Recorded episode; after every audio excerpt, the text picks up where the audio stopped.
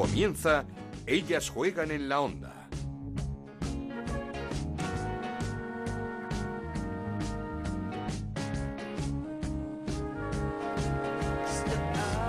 ¿Qué tal? Bienvenidos una semana más a Ellas Juegan, el podcast de Onda Cero dedicado al fútbol femenino. Nos podéis encontrar cada semana en ondacero.es y en nuestra cuenta de Twitter en arroba Ellas Juegan OCR. El Atlético de Madrid se proclamó el domingo campeón de Liga Iberdrola por tercer año consecutivo. ¿Qué mérito tiene este equipo, sobre todo estas jugadoras y su entrenador, José Luis Sánchez Vera, que llegó este verano y en muy poco tiempo ha conseguido un estilo que le ha hecho campeón al conjunto rojiblanco? 1-3 ganó el Atlético de Madrid en Zubieta a la Real Sociedad con tres goles de Esther y terminó con seis puntos de ventaja sobre el Barcelona que terminó esta liga con derrota en Tenerife 1-0 ante el Granadilla con un golazo de María José Pérez. Enorme un año más el Granadilla, que ha terminado cuarto, la mejor clasificación de su historia, y por eso ha sorprendido que su entrenador, Pierre, no siga la próxima temporada. Luego vamos a hablar con él. Lo sustituye David Amaral. La jornada tuvo emoción hasta el final en la parte baja de la clasificación. Hasta seis equipos se jugaban el descenso en la última jornada.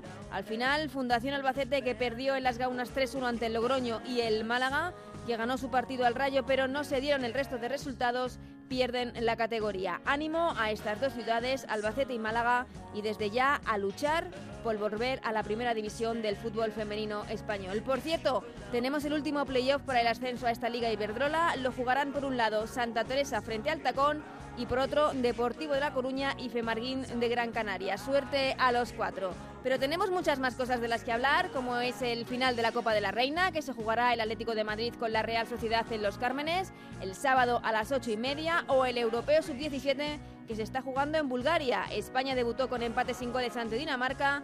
Próximos partidos ante las anfitrionas, las búlgaras y después Portugal. Empezamos. En Onda Cero arranca Ellas juegan en la onda con Ana Rodríguez.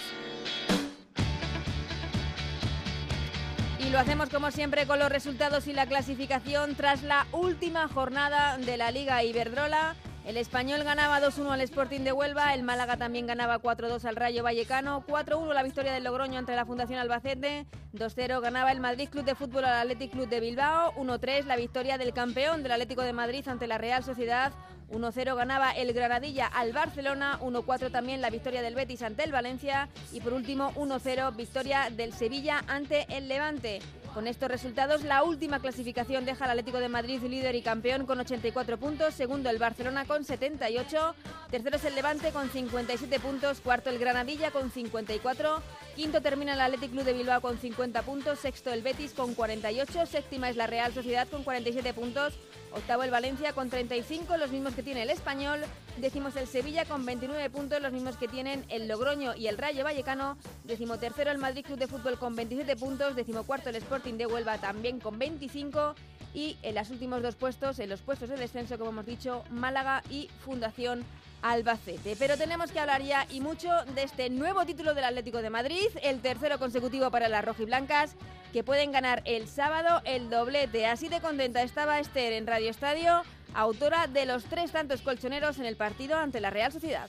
Sí, la verdad que sí, muy contenta de poder ganar aquí la liga. ¿sabes? Tenemos muchas ganas de celebrarlo. Llevamos trabajando mucho desde que empezó la pretemporada y la verdad, mira, hasta final de temporada haremos de emoción y mira, para nosotras la liga. Llevamos jugando finales desde que empezamos, así que ganar hoy era muy importante. Bueno, desde luego creo que nos toca pensar en celebrar la liga y a partir ya de mañana, después de celebrar lo que llevamos haciendo durante 10 meses, ya empezaremos a pensar en la copa y por supuesto la, preparemos, la prepararemos para ganarla. Uno de los grandes artífices del triunfo del Atlético de Madrid esta temporada, su entrenador, José Luis Sánchez Vera, eufórico tras eh, terminar el encuentro. Yo creo que hemos ido todo el año a ganar partidos, ¿no? Y se lo merece, no hay otro más al descanso 0-2, así que creo que es muy merecido y campeonas merecidas. Tener muy buenas futbolistas, tener buenas personas dentro del vestuario y las ganas que tienen de, de seguir ganando, creo que lo han vuelto a demostrar y son muy pesadas, han acabado, han ganado la liga, ya están pensando en el sábado que viene, saben que no ha terminado y esto acaba de empezar. Y eso tiene mucho mérito, ganar a un Barça que va a jugar una final de Champions, en una liga regular, tiene mucho mérito y hoy solo pienso en disfrutar y pasarlo bien con las chicas. Bueno, se puede porque jugamos la final y podemos ganar dos, tenemos una, nos toca disfrutar y a partir del miércoles pensaremos en la del sábado.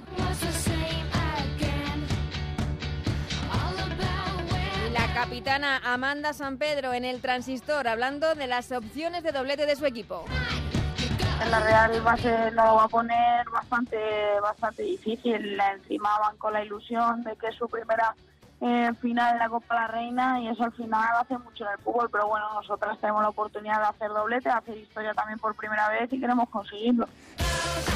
Escuchados ya los protagonistas, vamos a hablar ya con nuestro compañero Sandro Arrufat para hacer un balance de lo que ha sido esta temporada, de lo que ha sido esta Liga Iberdrola, que ha terminado ganando por tercer año consecutivo el Atlético de Madrid, segundo ha sido el Barça, tercero el Levante y que en puestos de descenso nos ha dejado al Málaga y a la Fundación Albacete. Así que saludamos ya a Sandro Arrufat, ¿qué tal? ¿Cómo estás? Hola Ana, ¿qué tal? Muy buena.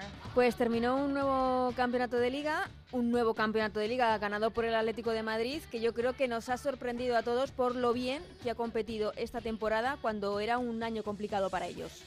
Sí, al final el Atlético de Madrid ha conseguido pues el triunfo, ¿no? El título de la regularidad, que es lo que da ser campeón de, liga. Ha ganado todos los partidos, menos dos con menos dos con, con el Barcelona y evidentemente es el flamante campeón de liga. Estaba el Barcelona en Tenerife pendiente del partido de la Real Sociedad, pero no pinchó. De hecho, que, las que pincharon fueron ellas en, la palmera. Eh, un Barça que eso sí... Eh, no se puede decir que salve la temporada porque es absolutamente histórico lo que ha hecho metiéndose en, esa final de, la Champions, pero sí que es verdad que tienen que hacer un poco de, de autocrítica porque son ya cuatro ligas que se le escapan al conjunto azulgrana. Sí, y si te pones a pensar también Copa de la Reina, ¿no? Este año tampoco se ha clasificado para la final de la Copa de la Reina, que sí lo ha hecho el Atlético de Madrid, que puede conseguir doblete, pero es verdad que eh, escribe una nueva página de la historia del fútbol femenino español que es clasificando, pues, clasificándose perdón, para la final de la, de la Champions. Ahora hay que ganarla, claro, porque... bueno, eso va a estar más complicado. Claro, porque eh, por mucho que hayas llegado a la final de la Champions, el Barça se puede quedar a cero. Sí, pero creo que no se le puede exigir al Barça ganar a un equipo como el Lyon. el, éxito y el objetivo está conseguido. Sí, en Europa. en Europa, pero luego en España no. Entonces, claro, a nivel de club, cuando hablamos de Barça y Atlético de Madrid, lo que quiero son títulos. Y no es lo mismo que tu mm, eh, mm, competidor más directo se pueda llevar un se, se pueda llevar dos títulos o uno como mínimo que ya lo tiene a que tú tengas cero por muchas finales de la Champions que consigas que evidentemente evidentemente es una cosa histórica y para y para reseñar pero al final eh, como dicen muchos en Tenerife y muchos del, fútbol, el fútbol no tiene memoria, ¿no? Dentro de dos años, cuando digas, oye, ¿qué hizo el Barça? O ¿qué hizo no, pero yo creo que sí que el Barça será recordado por el primer equipo español que llegó a una final de Champions. Eso no se lo va a quitar nadie. Sin duda, y es histórico, y es admirable, reconocible. Pero al final, en cuanto a números se refiere, bueno, yo ahí discrepo porque creo que llegar a una final de la Champions es un mérito bastante importante, que el Barça lleva mucho tiempo trabajando para ello y que creo que será recordado siempre que en el año 2019 un equipo español por fin jugó una final de la Champions. Además, no es una final cualquiera, es contra el actual campeón, contra el super equipo del fútbol femenino, contra un Lyon, que oye, ojalá y que el Barça pueda dar la sorpresa, pero que el Lyon parte como grandísimo favorito. No sé si te ha decepcionado o no la campaña del Levante, que eso sí, ha terminado tercero, pero se ha desenganchado en la parte final del campeonato y también cayó demasiado pronto en, la Copa. Hombre, yo esperaba mucho más del Levante, ¿verdad? De hecho, esperaba que le pusiesen muchos aprietos al segundo en, en ocasiones para poder conseguir esa plaza de, de Europa. Eh, al final, claro, estamos hablando de la misma liga de siempre. Por mucho que el Levante haya hecho la apuesta que haya hecho, al final Atlético Madrid y Barcelona pues, han estado separados a una distancia de puntos muy considerable. Yo sí es verdad que esperaba Ana mucho más del Levante. Sí, yo creo que ahí sí que coincido que, que esperábamos un poquito más, sobre todo que pelease hasta el final. Del que no podemos esperar más porque cada año se supera es del Granadilla de Tenerife. Ahora vamos a hablar con, con el que ya es su ex entrenador, con Pierre, porque lo ha hecho fantástico esta temporada, pero no le ha servido para, ser, para seguir en el club. Bueno, ha hecho unos números excelentes, mm. excelentes, sobre todo en la última etapa de la, de la temporada, donde ha conseguido siete victorias consecutivas, ganando partidos muy importantes, muy difíciles, como el del pasado domingo ante el Barcelona, y ha hecho unos números excelente. Solo hay que decirle que su paso por el Granadilla ha sido excelente, consiguiendo de nuevo una cuarta posición para el equipo tinerfeño, pero él no va a seguir como entrenador la próxima temporada, que ya el club ha comunicado que será David Amaral. eh, no sé si ha sorprendido allí. Eh, o, o, quizá el club se arrepienta de, de esta decisión y que igual tomó de forma precipitada. Bueno, yo creo que en la isla sí que ha sorprendido a nivel de afición, porque la gente no lo, no, no, lo, no lo sabía o no se lo esperaba, sobre todo con los números de, de Pierre, pero es verdad que ya el, presidente Sergio Batista ha comunicado que fue una decisión eh, una decisión personal que había tomado, había dado la palabra en, su día, ya por el mes de diciembre-enero, a David Marali, que evidentemente él iba a cumplir su, su palabra, y todo evidentemente con serie de condicionantes que han podido llevar a tomar esa decisión no, no entro a valorar eso, ¿no? A nivel de club, pero sí es verdad que jugaron ahí unos condicionantes sobre eh, si Pierre finalmente podía entrenar o no la próxima temporada de Granadilla, en el hecho que si se iba a ir a otro equipo o no, no me refiero al fútbol femenino, sino con en, otras categorías con, con, otra, con otro entrenador, eh, si en definitiva, son decisiones del club que veremos. Eh, yo creo que al final, la próxima temporada, los resultados dirán si eso ha sido bueno o malo. Veremos. Esperemos, que, esperemos que bueno, por el bien del club, claro. Por el bien del Granadilla, que es uno de los equipos que, que siempre saca ese sobresaliente al final de temporada. Eh, otros equipos que, que siguen sumando y haciéndolo bien, el Betis. Eh, quizá eh, el Valencia ha sido una de las decepciones, aunque es cierto que se ha enganchado en la parte final de la temporada. Sí, son equipos que al final, al no tener Copa de la Reina este año, hmm. te quedas en tierra de nadie. ¿no? Claro, al final en media tabla, ni para arriba ni para abajo. Yo creo que eso al final, lo hemos comentado durante toda la temporada, durante todo el año, eso al final va a resta, de, resta competitividad y emoción a la, a la categoría. Y eso lo, han notado equipos como Valencia, como Real Betis y, incluso la Real Sociedad. Pero bueno, la Real tiene la final de la, Copa de la Reina, pero en cuanto a la Liga se refiere, claro, no jugaban ya por nada. Te pregunto ya por esa final, eh, no sé si das opciones a la Real Sociedad o Sin crees duda, que. Claro que sí vamos, es que una final de Copa de la Reina, cualquier cosa puede pasar. Yo lo viví en propia, en, primera persona el año pasado, en esa, no fue la final, fue la semifinal, pero contra el Atlético Madrid en Reus, donde el Granadilla estuvo hasta en el 89, ¿eh? con 0-0 y a punto de, llevarse con ocasiones eh, importantes para poder llevarse la victoria. Y evidentemente en una final puede pasar de todo, eh, son 11 contra 11, evidentemente tienes enfrente a un todopoderoso Atlético Madrid, pero la Real Sociedad está muy bien este año. El equipo de Gonzalo Arconada ha hecho muy buenos números. Y jugando muy bien al fútbol. Un fútbol muy vistoso, muy bonito. Y como decimos, esa final el sábado a las ocho y media en el Estadio Los Cármenes de Granada entre el Atlético de Madrid, que busca el doblete, y la Real Sociedad, que juega su primera final de una Copa de la Reina. Te pregunto ya por el descenso y termino, Sandro.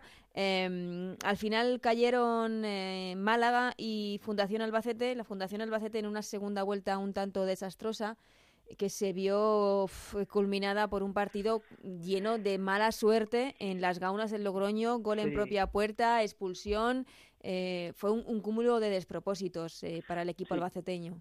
Sí, al final Málaga y Albacete son los que los que descienden duros, sobre todo para Albacete, ¿no? Un equipo que ya mm. estaba, yo creo que consolidado en la Liga Iberdrola, llevaba años, y evidentemente yo creo que ni ellos se lo esperaban, pero bueno, ese partido ante el Logroño en las Gaunas ha hecho que, que la Albacete descendiese y luego un Málaga, un recién ascendido, que vuelve a bajar. Veremos mm. a ver quiénes ascienden. Sí, porque tenemos los playoffs que jugarán en los, los playoffs definitivos, los últimos que jugarán el Santa Teresa contra el Tacón y el Deportivo de La Coruña contra el Femarguín. Lo contaremos eh, la próxima semana, cómo se dan esos partidos de ida y dentro de dos esa, esos partidos de vuelta, a ver quién asciende a, a Liga Iberdrola. Muchísimas gracias, Sandro. Hablamos. Un abrazo fuerte, Ana. Esto es Ellas juegan en la onda, el podcast de Onda Cero, en el que te contamos todo lo que pasa en el fútbol femenino.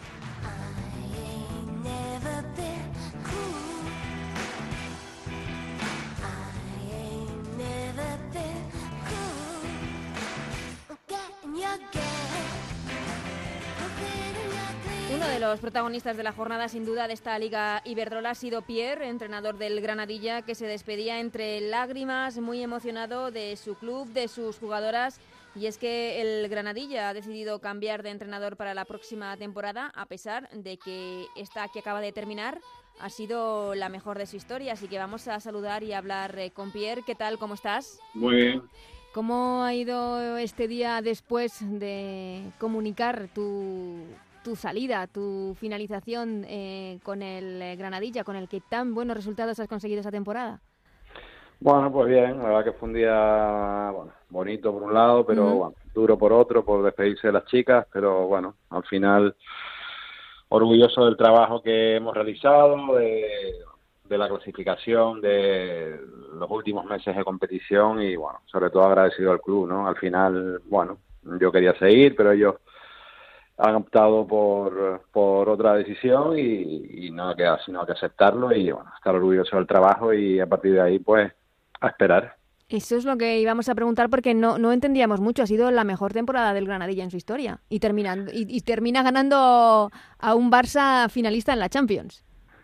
Sí, sin duda fue un día inolvidable para, para las chicas sobre todo, ¿no? Porque bueno, llevamos una racha muy buena, seis victorias consecutivas, teníamos la cuarta plaza ya, pero teníamos que asegurarla. Y nos enfrentamos frente al finalista de la Champions, ¿no? Un super equipo, pero de entrada, bueno, estudiamos muy bien a rival, mm, queríamos eh, ser protagonistas, queríamos ir a por ellas, apretarles arriba y bueno, salió bastante bien, conseguimos la victoria, les digo, fue un día inolvidable y sobre todo fue poner un broche de oro a, esta gran temporada, temporada y para mí, bueno, poner un broche de oro a, mi inicio como entrenador. Eh, ¿Cuándo te lo dice el club que no vas a continuar? Bueno, ya lo sabía hace unas semanas, ¿no? Yo creo que, bueno, mm, se veía venir, una decisión que, que, bueno, ya había hablado con el presidente, cuál su opinión, que había escrito un compromiso con David Amaral y que, bueno, era un hombre de palabra y yo creo que eso también le resalta, ¿no? Que haya gente de palabra en el fútbol. Pero bueno, yo le comenté que, que, quería continuar y que lo pensara, pero bueno, al final la decisión estaba tomada y, y no pasa nada. Ya te digo que yo súper orgulloso, súper agradecido al club y sobre todo a las jugadoras. Y a partir de aquí, pues bueno, empieza mi carrera, mi aventura como entrenador y a esperar a ver lo que sucede y, dónde vamos a ir, ¿no? Mm, eh, el, motivo que te dan es que habían llegado a un acuerdo con, con Amaral. Sí, sí, que bueno, cuando es verdad que el mes de diciembre los resultados eran complicados, la cosa, bueno, eh, era una situación difícil y ahí el club pues bueno, estaba pendiente por si se perdía algún partido y tenía que tomar la decisión para enderezar el rumbo. Al final, gracias a Dios, pues conseguimos darle la vuelta a la situación y conseguimos llevar a las chicas donde queríamos, terminando eh, de una manera increíble. Pero bueno, la decisión ya estaba tomada y no queda sino que respetarla, ¿no? Yo, como te digo, muy agradecido a Sergio Batista, al presidente, por la oportunidad y me he convertido en entrenador gracias a este club y a estas jugadoras y a partir de ahí pues empieza mi, mi aventura. Mm, eh, te vas eh, con eh, el cariño de todos, de las jugadoras para las que habrá sido difícil quizá entender esta situación.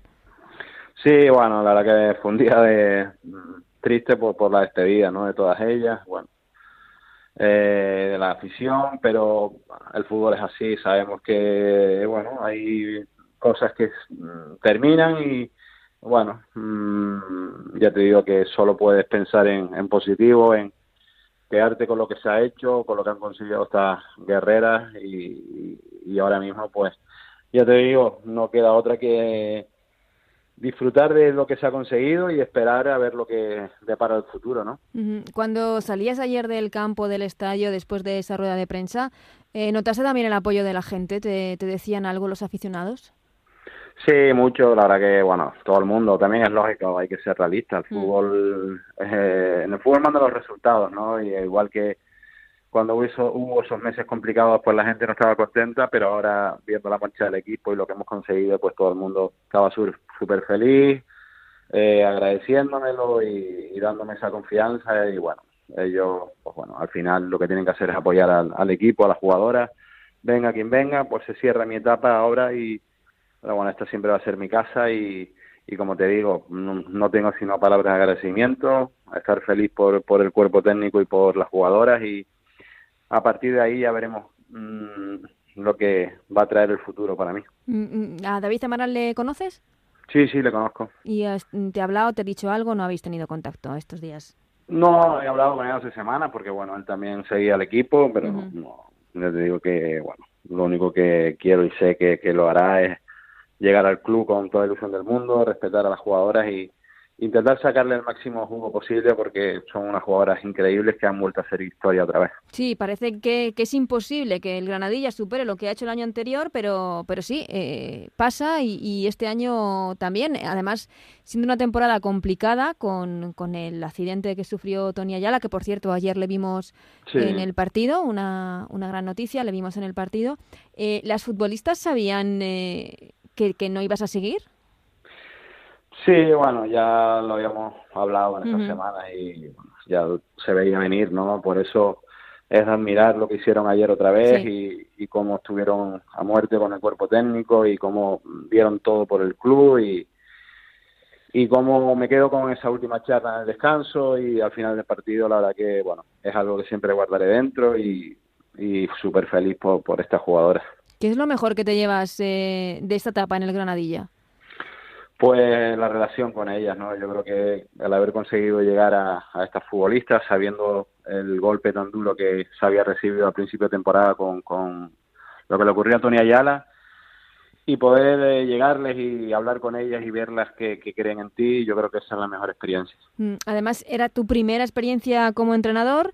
Eh, ¿Qué has aprendido durante estos meses? Eh, era un, no sé, porque además has sido entrenador, pero también eh, recogiendo el legado de una persona muy querida, muy carismática, que había tenido un problema muy importante.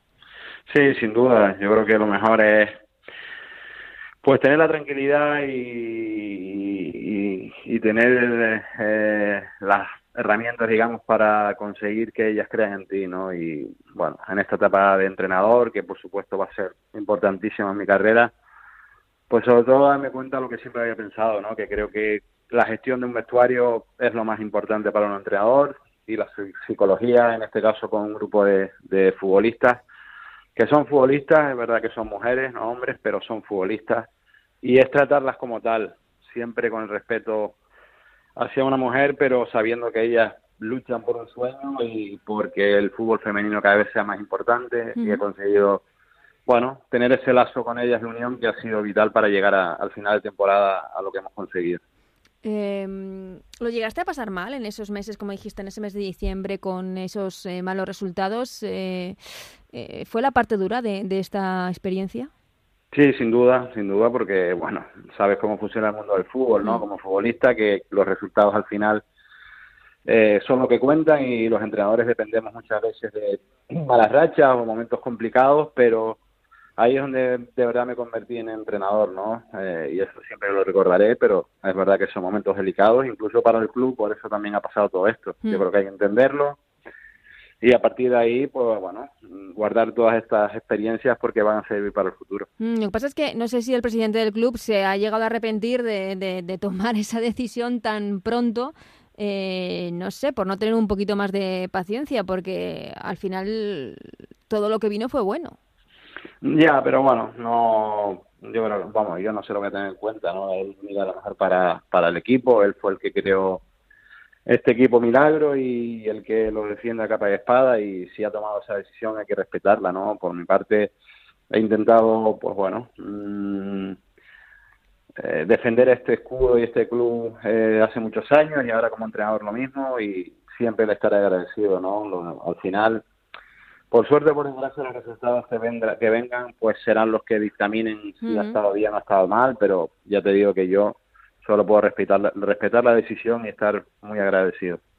Eh, y ahora, ¿qué, Pierre? ¿Qué es lo que viene? ¿Tienes algún proyecto? ¿Estás a la espera? ¿Tienes algún objetivo? ¿Algo que te, que te gustaría, que te mueve? que bueno, pues ahora lo que les sucede a todos los entrenadores, les he dicho que a principio de temporada, cuando empecé, mm, venía ser recién terminada las prácticas con la licencia como entrenador UEFA Pro y no sabía lo que iba a deparar el futuro ni si estaba preparado. Ahora, pues bueno, me he dado cuenta que estoy preparado, que estoy en mi momento y tener el teléfono conectado a las 24 horas, ¿no? Para ver si salen nuevos eh, proyectos y los estudiaremos y a partir de ahí pues ojalá podamos seguir en, el mundo del fútbol femenino o masculino, pero no cabe duda que la Liga de Drola y el fútbol femenino también van conquistados y, y lo dije siempre, ¿no? Eh, saqué el título para ser entrenador y si me tocó empezar con el fútbol femenino es algo que siempre guardaré y si tengo que continuar estaré encantadísimo y si es en el fútbol masculino, pues lo mismo. Pues eh, ojalá, Pierre, y que llegue ese proyecto pronto porque te lo mereces por eh, este trabajo impresionante que has hecho con el Granadilla, la mejor temporada de la historia del Granadilla, ese cuarto puesto con esas siete victorias consecutivas para terminar el campeonato y, que, llegue pronto, como digo, esa, esa llamada eh, porque, porque has demostrado que eres un grandísimo entrenador. Pues muchas gracias a ustedes por el apoyo al fútbol femenino siempre y bueno, por el apoyo a Granadilla también y a mi persona. Se lo agradezco y un abrazo a todos. Compañero en Tenerife, Yendi Hernández, ¿qué tal? ¿Cómo estás? Hola, ¿qué tal Ana? Muy buenas. Supongo que a todos se sorprendió ayer esa rueda de prensa de Pierre eh, con lágrimas despidiéndose de sus jugadoras, del equipo, porque, como decíamos, el Granadilla ha hecho otro año espectacular muy emotiva, ¿verdad? Hmm. La rueda de prensa de, Pierre, eh, con muchísima gratitud, con mucho sentimiento. Pierre es una persona muy emocional, ya lo era, ¿no? Eh, cuando jugaba como deportista, eh, tremendamente pasional, muy racial.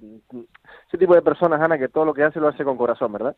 Entonces, al final, bueno, la despedida sí fue entre lágrimas con las jugadoras, en la sala de prensa de, del Granadilla, en este caso, en La Palmera, San Isidro, en el sur de Tenerife, y bueno, las jugadoras acompañándolo y también un poco arropándolo, ¿no? En ese momento, aunque lo cierto es que la decisión estaba tomada hace unos meses, ¿no? Pero al final llega el momento y bueno, después de la victoria contra el Barcelona, qué mejor manera y vaya recta final, ¿no? Para el Granadilla de, de Pierre, que por otra parte también reconocía el propio Pierre en sala de prensa que había sido mm, arriesgada también la apuesta por él mismo, ¿no? Porque él apenas tenía experiencia en un equipo de barrio aquí en Tenerife como entrenador, en el Finca España, un equipo de la zona de la Cuesta en, La Laguna, y que evidentemente que un equipo de primera división, además ya con cierto estatus, como es el Granadilla, se hubiera fijado en él, pues que no dejaba de ser un poquito una aventura, ¿no? Y en ese sentido, bueno, también parte del agradecimiento de Pierre a, Sergio Batista, el, mm, presidente, de Granadilla. Mm. Ah, sí, sí, nos, nos, lo ha reconocido ese, ese agradecimiento, que el Granadilla siempre será su casa también. No sé si ha habido cierta precipitación a la hora de de, contratar a un nuevo entrenador, en este caso a David Amaral, porque se ha demostrado que, la temporada de Pierre era fantástica.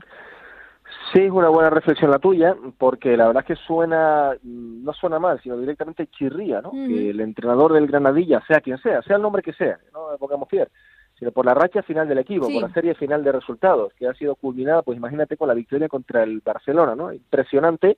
El equipo estaba bastante estancado en la media tabla, Tuvo un tramo en el que, sobre todo en casa, le costaba muchísimo ganar, pero ha acabado con mucha interés a la competición, ¿no? Con, jugadores muy bien de jugadores muy bien de forma y, verdaderamente sorprende la decisión de, prescindir del entrenador.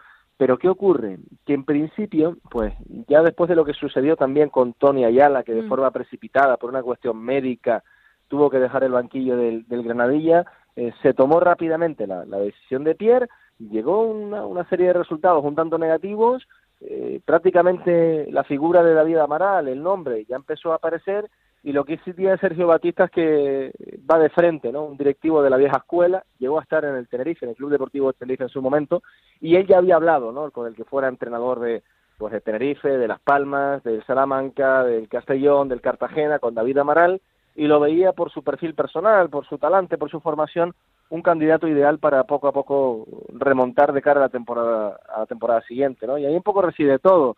Eh, quiero decir, la decisión ya estaba tomada desde hace meses, ¿no? Por lo tanto, bueno, lástima por Pierre, porque en su mejor momento, en el banquillo, pues tiene que decir adiós. Mm, eh, cuéntanos qué sabemos de David Amaral, el nuevo entrenador ya para la próxima temporada del Granadilla. Sí, un entrenador con muchísima experiencia. Experiencia, eso sí. El perfil es totalmente distinto al de Pierre. Sí, muy distinto, exacto. Pierre era un entrenador novato, como hemos dicho, pues recién salido de la escuela de entrenadores prácticamente, se acababa de sacar el título, había hecho las prácticas en un equipo, bueno, en el Finca España, un equipo de, la cuesta, un equipo, insisto, de, barrio, de orden menor, eh, muy lejos del fútbol profesional, y la apuesta por David Amaral es una apuesta diferente, ¿no? Un entrenador que ha estado pues en muchas categorías de fútbol español, en primera, en segunda, en segunda B, que naturalmente pues también fue futbolista, insisto, antes he nombrado una ristra de equipos, algunos se me queda seguro, como por ejemplo el Huesca, que si no me falla la memoria fue el último, o si no de los últimos, y en fin, yo sobre todo destaco de David Amaral la parte humana, ¿no? Siempre un entrenador con mucho tacto eh, a la hora de, bueno, de, interactuar un poco en la gestión de grupo, también incluso con los medios de comunicación, también tiene mucho talante, mucho aporte, muy elegante en sus formas. Él tuvo un roce mm, con el presidente del Tenerife, eh, Miguel Concepción, porque eh, que sea una persona cercana y familiar no quiere decir que no tenga personalidad, ¿no?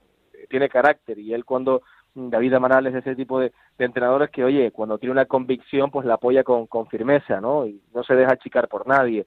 Entonces, en ese sentido, bueno, en su momento tuvo un roce ahí con el presidente del Tenerife, que por cierto, nunca se lo han perdonado mutuamente, ¿no? Y se mantiene ahí. Yo creo que es un entrenador interesante para, para su llegada al, fútbol femenino. Me parece que también lo coge en un buen momento de, de madurez, ya mucho más estable, mucho más tranquilo. Eh, eso sí, Ana, Granadilla que deja el listón pues, tremendamente alto, Bueno, como cada año.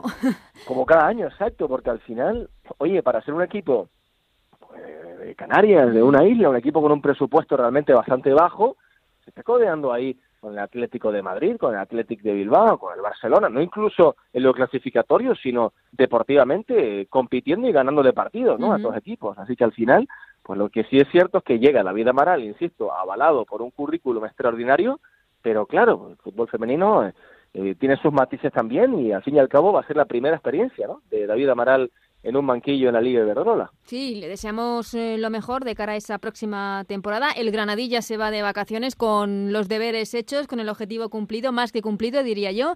Y una de las mejores noticias ayer en el Estadio de La Palmera, como decías, eh, esa victoria ante el Barça, pero con la presencia de Tony Ayala, al que vimos eh, en, el estadio.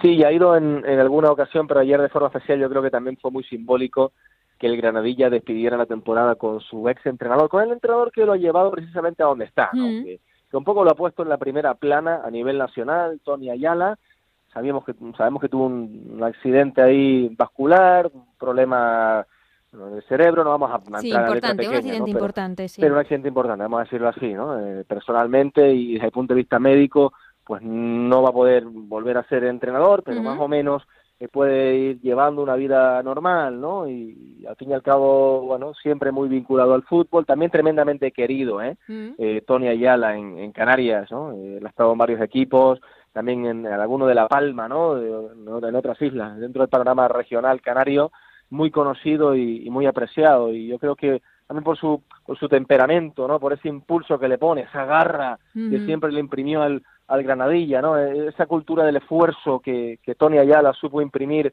eh, poco a poco en sus jugadoras, eso al final ha ido quedando marcado.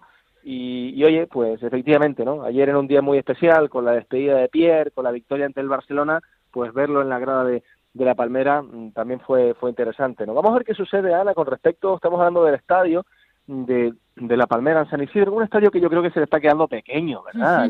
Al, equipo de Granadilla, porque también hay un debate en el que la institución canaria del Cabildo de Tenerife quiere que el Granadilla juegue en el Heliodoro. Que también, ¿qué pasa? La parte social también está ahí y al final el Granadilla está sentado en el sur de la isla de Tenerife, que la distancia tampoco es tanta, ¿no? Estamos hablando de, 40 minutos en carretera, no, no, prácticamente mucho. Pero te quiero decir que, que también, bueno, hay ciertos sectores de, de la clase política y también entre los pasillos deportivos, en, las bambalinas, ahí los debates, que dicen que por qué no, el Granadilla tiene que dar ese saltito, ¿verdad? A jugar en el Heliodoro y dar un paso más en esa profesionalización de un equipo que ahora mismo, pues eso, está en, pues entre los eh, cinco o seis mejores de, la Liga de Iberdrola, claro que sí. Sí, sin duda. Eh, cuarta posición, terminando esta temporada y siempre compitiendo de la mejor manera posible este Granadilla, al que, como digo, le deseamos lo mejor en la próxima temporada. Está ya de vacaciones con los deberes hechos, con el objetivo más que cumplido. Yendi Hernández, muchísimas gracias. Hasta otro día. Ana, un abrazo. Hasta la próxima. Seguimos con Ellas Juegan en la Onda con Ana Rodríguez.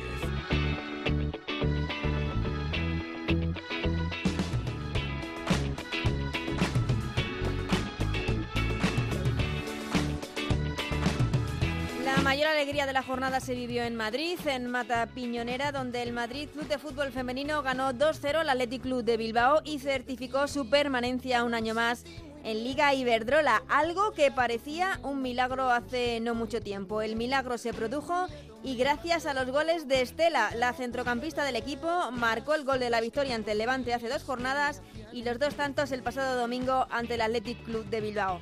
Estela Fernández, ¿qué tal? ¿Cómo estás? Hola, buenas tardes. Felicidades antes de nada porque vaya dos semanas que habéis vivido y que has vivido tú personalmente.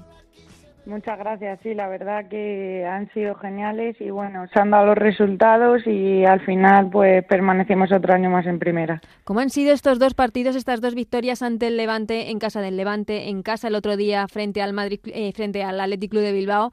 Eh, tres goles tuyos, ¿cómo lo has vivido? ¿Cómo lo has celebrado? Pues la verdad que lo celebramos ayer todas juntas y pues ha sido muy intenso, con mucha tensión al final de porque no hemos conseguido los resultados que queríamos y no lo hemos jugado los dos últimos partidos y bueno, eh, hemos jugado con mucha tensión, pero luego así sabe mejor, la verdad. Mm, eh, vosotras creíais que era posible el milagro, ¿no? Sí, claro, creíamos y creímos hasta el final y por eso lo conseguimos. A todos nos conmovieron esas imágenes en Vamos eh, de, compañeras, de futbolistas del Madrid Club de Fútbol Femenino llorando después de la derrota en casa ante el Granadilla. No sé si ese momento eh, os hizo más fuertes. La verdad que hemos tenido varios momentos duros en los que pues a lo mejor haber sumado nos hubiera sacado del descenso y bueno, quizá contra el Tenerife era un partido entre comillas asequible eh, y no ganarlo pues pues bastante aunque al final bueno nunca se sabe y a rivales más fuertes pues los hemos conseguido ganar y quizá pues por momentos como ese ¿Cómo vivisteis el partido ante el Athletic Club de Bilbao? 2-0 victoria con dos goles tuyos. Em, ¿Estabais pendientes, supongo, en todo momento de lo que estaba pasando en otros partidos?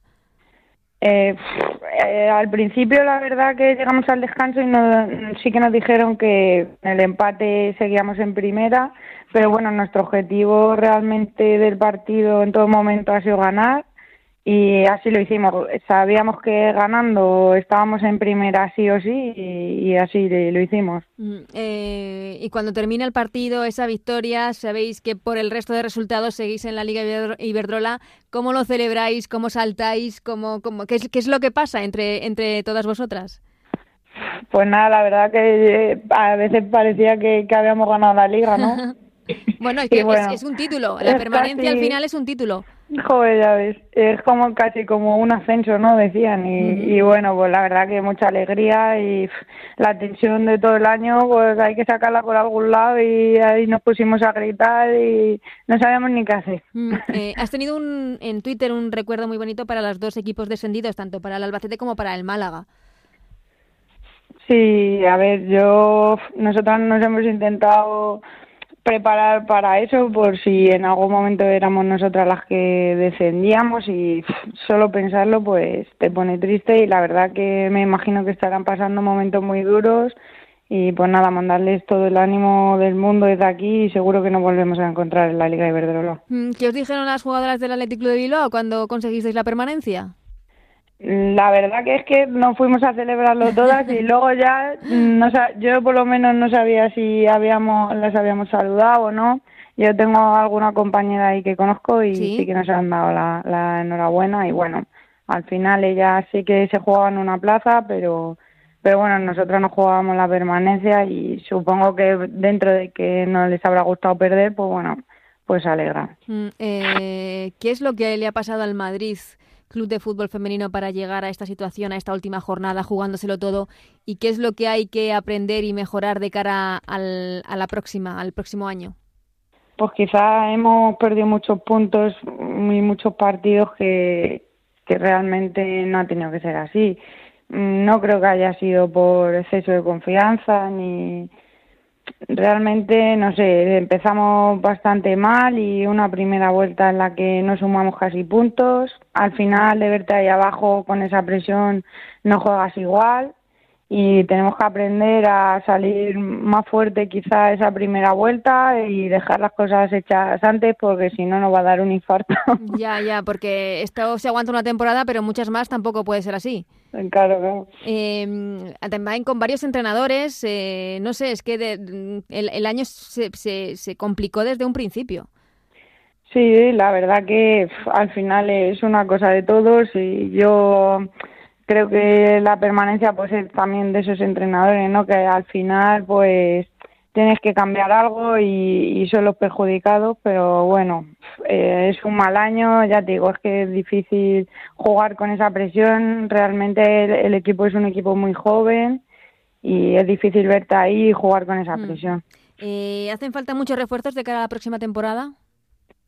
Yo creo que es un cambio de actitud, pero bueno, sí, está claro que no podemos permitirnos volver a pasarlo así y bueno, siempre viene bien los refuerzos. Mm, eh, Estela, ¿y tú cómo compaginas el fútbol con tu profesión? Porque creo que eres abogada, ¿no?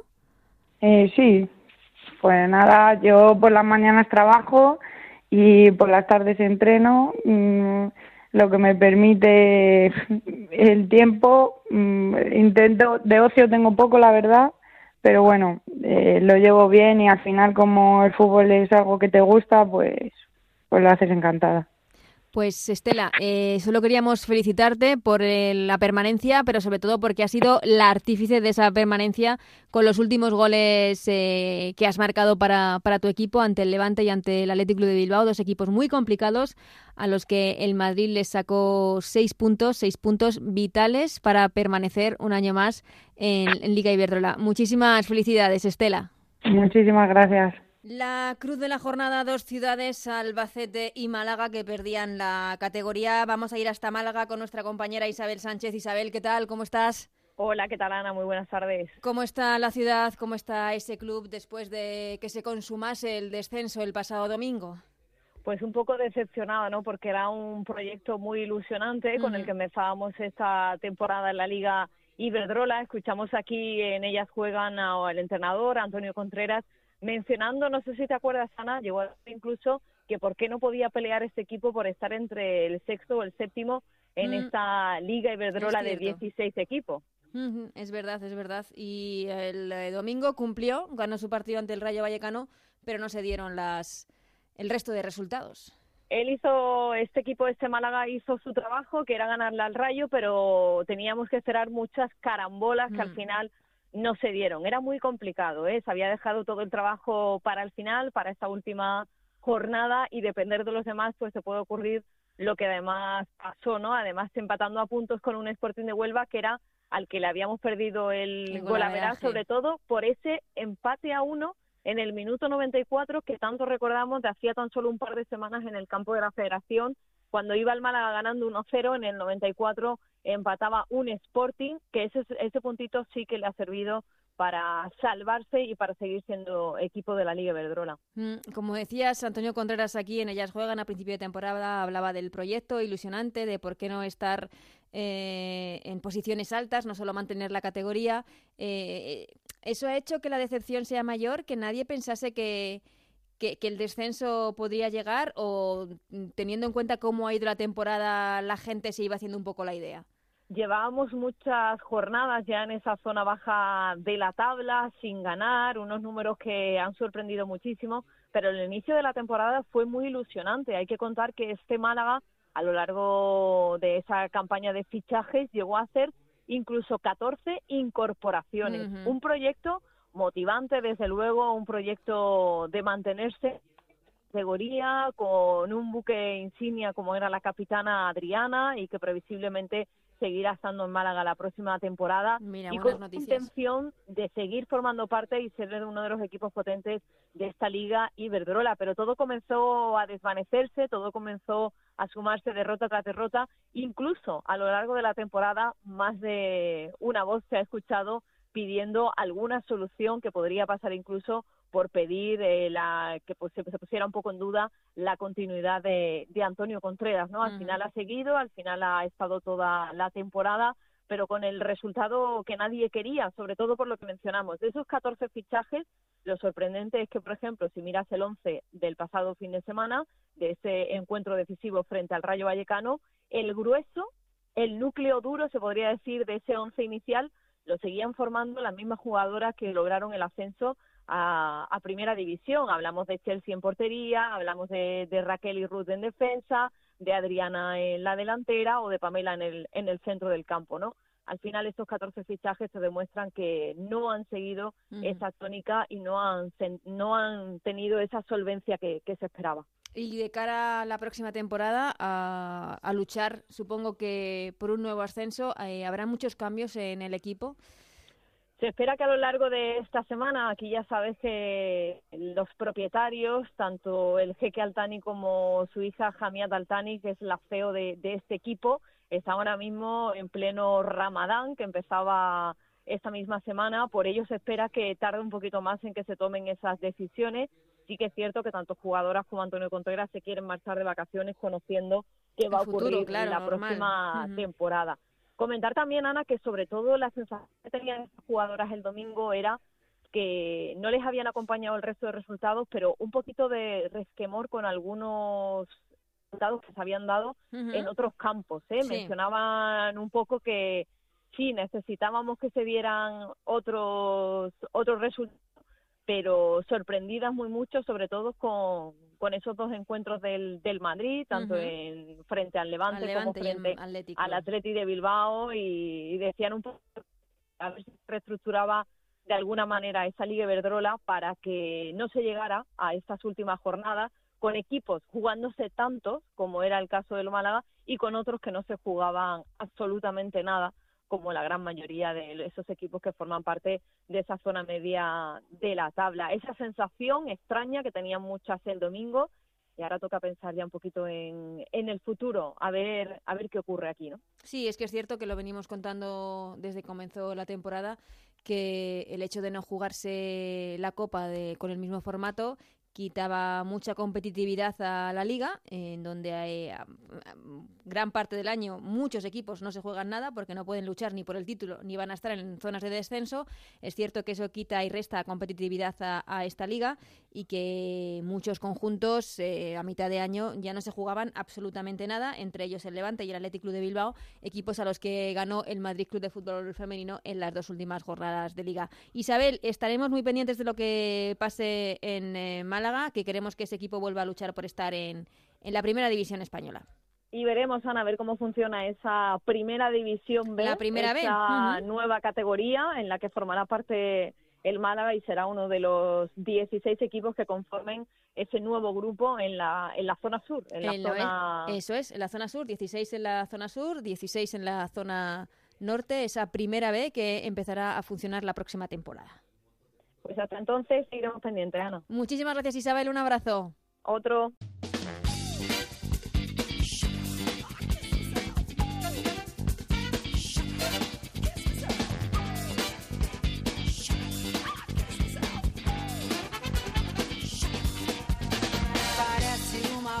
Pues hasta aquí este Ellas Juegan. Gracias como siempre a Raúl Granado, Alberto Fernández y Nacho García en la parte técnica que hacen posible este programa. Volvemos la semana que viene con mucho más fútbol femenino con el campeón de la Copa de la Reina. Hasta entonces, que seáis muy felices. Adiós.